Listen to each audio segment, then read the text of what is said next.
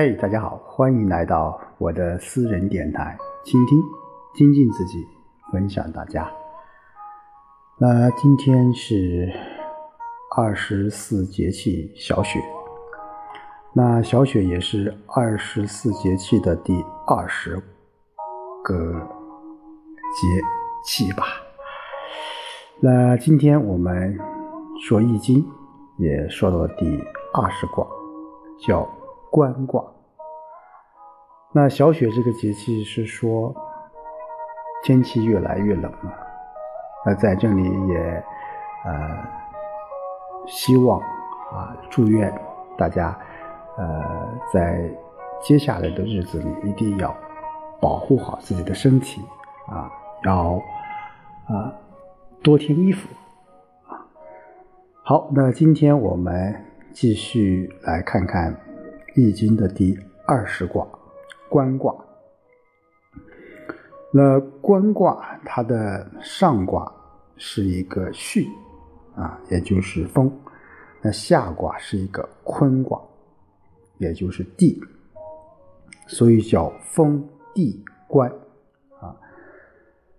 风行天上，啊风行地上啊，这个是我们经常说的一句话。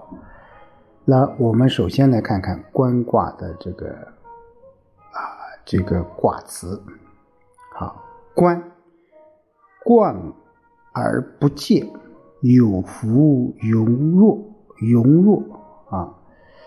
关，当然我们是这个卦的这个名字啊，卦名，就是什么意思呢？就是瞻仰。我们说观，参观啊，当然现在这个参观有很多意思的啊，那。观察，我们考察的意思。那贯而不见啊，这个贯就是我们现在就是啊，到洗手啊，我们说就有个器皿啊，就洗手间会有一个器皿叫贯啊，贯而不见啊。那贯呢，其实是古代一种祭祀的这种仪式啊，就是把什么啊，我们现代人也有，就把这个酒啊。啊，浇在地底下来什么？哎，来这个讲神。荐就这个推荐的荐，就是啊，奉献酒食来祭祀。有福有弱啊，这个容弱就是崇敬啊、仰慕的这个这种样子啊。所以说，观卦就象征着观察啊。我们看过祭祀开始用那个酒。啊，灌地以这个降神的隆重仪式后啊，就可以不再观看什么，哎，后面那些祭祀的整个过程了。啊，为什么呢？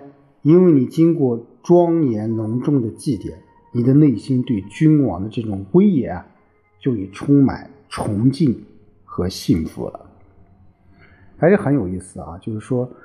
呃，在中古时期啊，这个祭祀是很有讲究的，啊，就一般主祭的天子，我们都知道要要什么，要宅建这个七日啊，这七天啊，在这个饮食啊，在仪容啊，在声色啊等方面要做到洁净，啊，七日之后要什么啊？刚才叫散斋，七日，然后七日之后要治斋三日，啊，这三天要怎么样？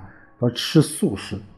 啊，并且要在洁净的这个房间里，不能与这个啊女人同居啊，要在专门的一间房子里面睡觉，并且要焚香沐浴啊。那治斋三天后，就便便要开始进行祭祀了啊。在祭祀在献上这个祭品前，主祭的天子就要洗手啊。刚才我们讲这个叫冠啊，就是什么？就是那种。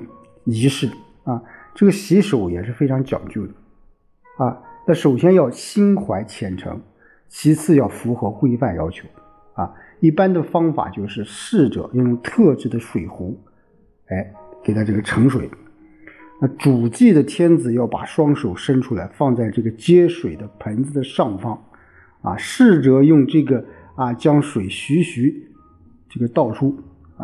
主祭的天子并用双手接着这流动的水来洗手，啊，洗完手过后，就是刚才我们讲的，就是什么，就是要虔诚的将这个酒浇在那个茅草上，这是象征着什么？神享用的这你的酒啊，这就叫什么？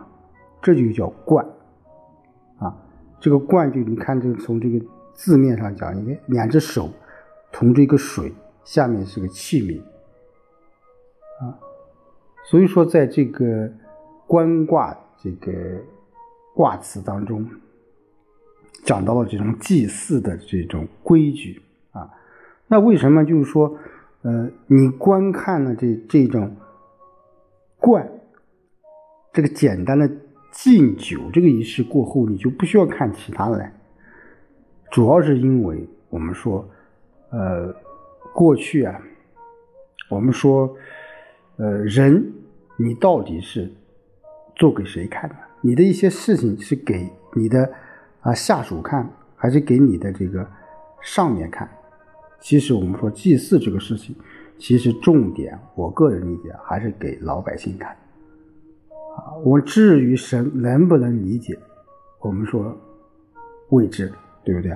所以说这种官，那就也就是说是什么叫官民社教啊？就。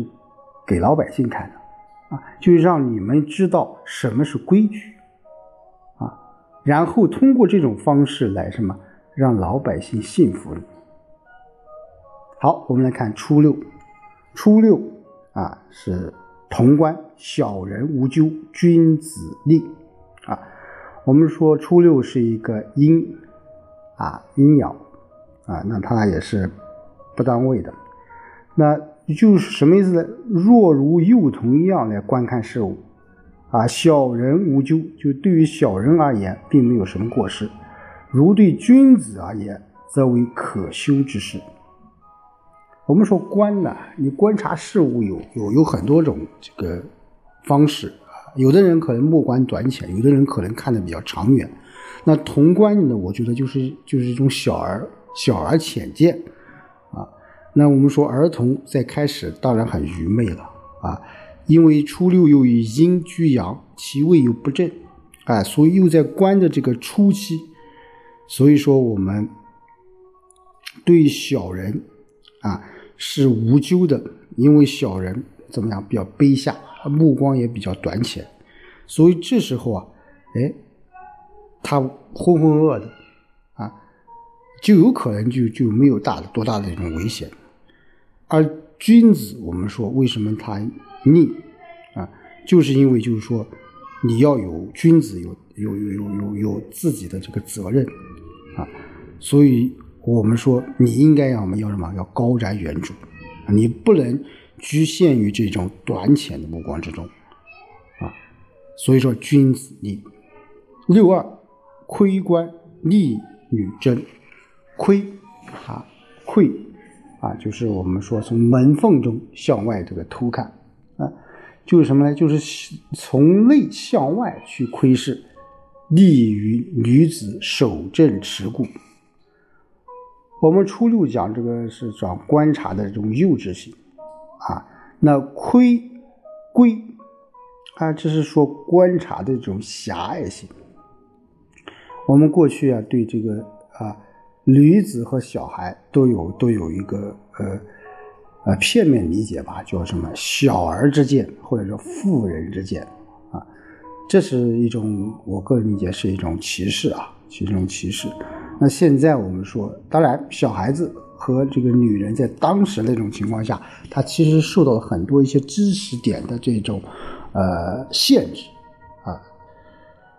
所以六二它居于这个我们说下体的之中，又以阴爻处于阴位是得正的啊，所以这时候啊，你金具这种啊闺中啊自守整洁啊，你就应该什么？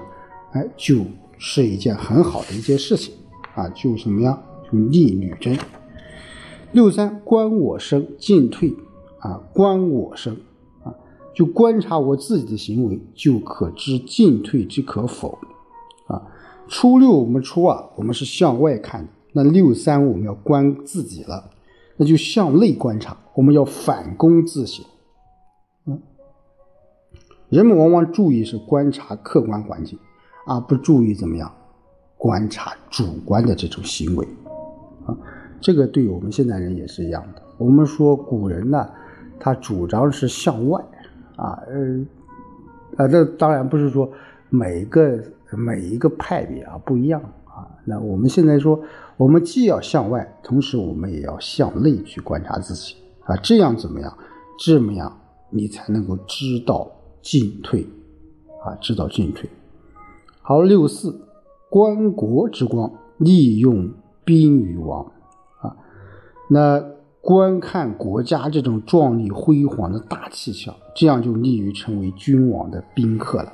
哎，我们说从啊初六到六二，以及到六三是比较小的，到六四了啊六四了，我们说上到上卦了，那它也是渐渐的升华了啊。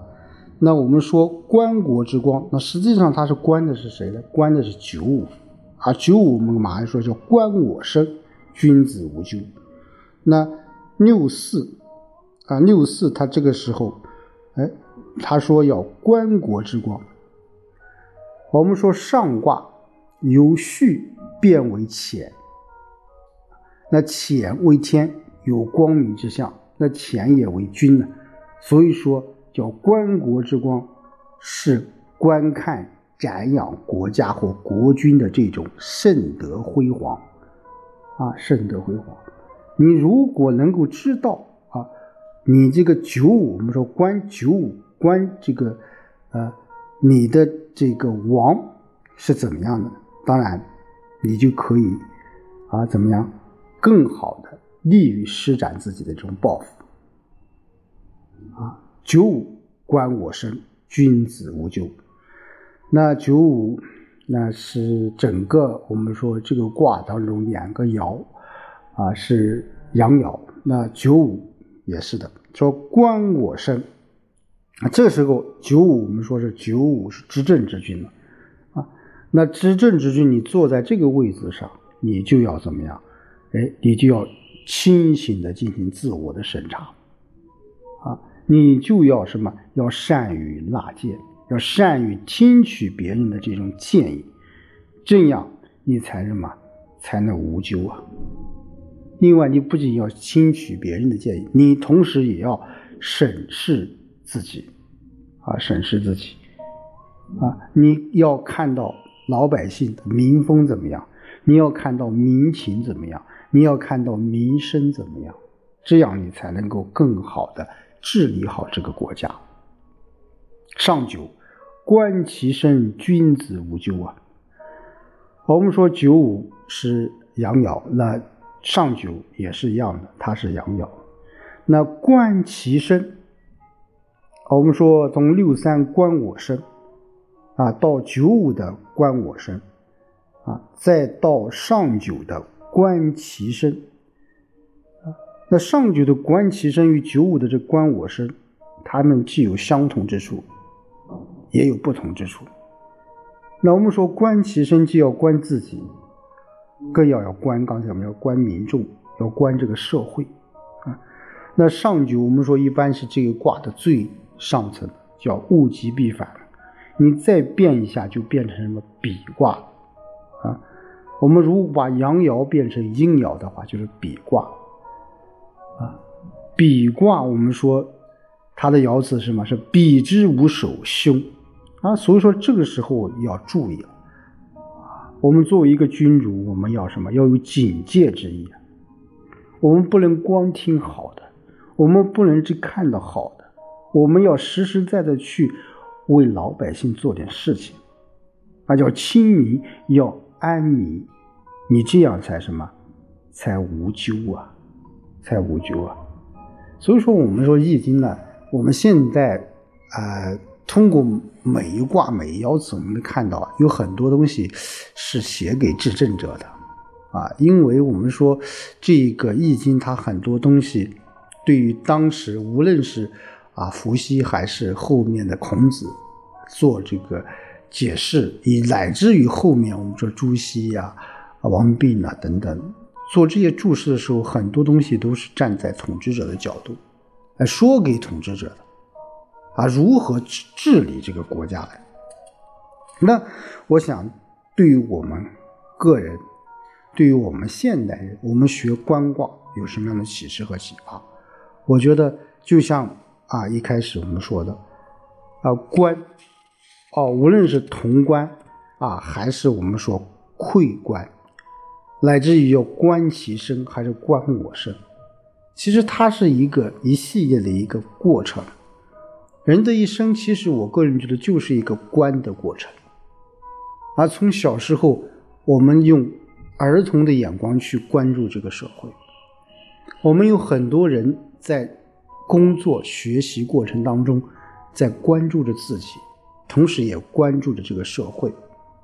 当然，当当你当了一个领导或当了一个啊一个呃管理者的时候，你就要什么站在一个更高的角度角度去处理啊，去观看身边的人事，乃至于你这个单位的未来的愿景、战略发展方向。所以说，呃，观啊是随着时间，随着啊人的阅历，随着你的啊。不同的境遇啊，或者说是不同的事，会有不同的感受啊。